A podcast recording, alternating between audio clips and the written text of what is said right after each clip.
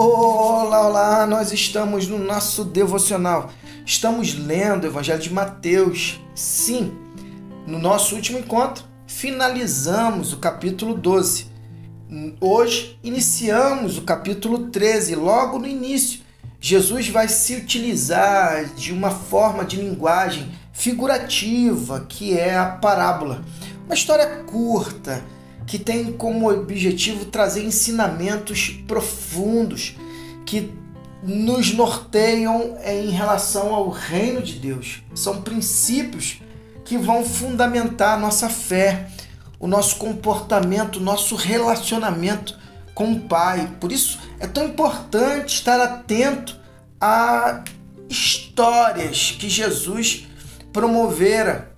E esse foi justamente o propósito que os discípulos pudessem estar atentos à voz dessa linguagem que tinha como objetivo levá-los a compreender os valores do reino. Top demais! E Mateus ele é, continua a narrativa a partir do versículo 1 dizendo o seguinte: Instantes depois, Jesus deixou a casa e assentou-se à beira da praia. Não demorou muito e uma multidão ajuntou-se à sua volta, obrigando-o a entrar num barco. Usando o barco como púlpito, contou uma história ao povo, uma parábola. O que vocês acham? Ele inicia a conversa com eles com esse questionamento. Um agricultor estava semeando. Enquanto fazia seu trabalho, algumas sementes caíram é, no caminho e as aves as comeram. Outras caíram no meio é, dos pedregulhos. Brotaram rapidamente, mas não aprofundaram raízes. Com o calor do sol, secaram tão rapidamente quanto havia brotado. Outras caíram é, no meio das ervas daninhas. As sementes chegaram a brotar, mas foram sufocadas. Por fim, algumas, porém, caíram em boa terra e produziram uma colheita que superou todas as expectativas. Que top!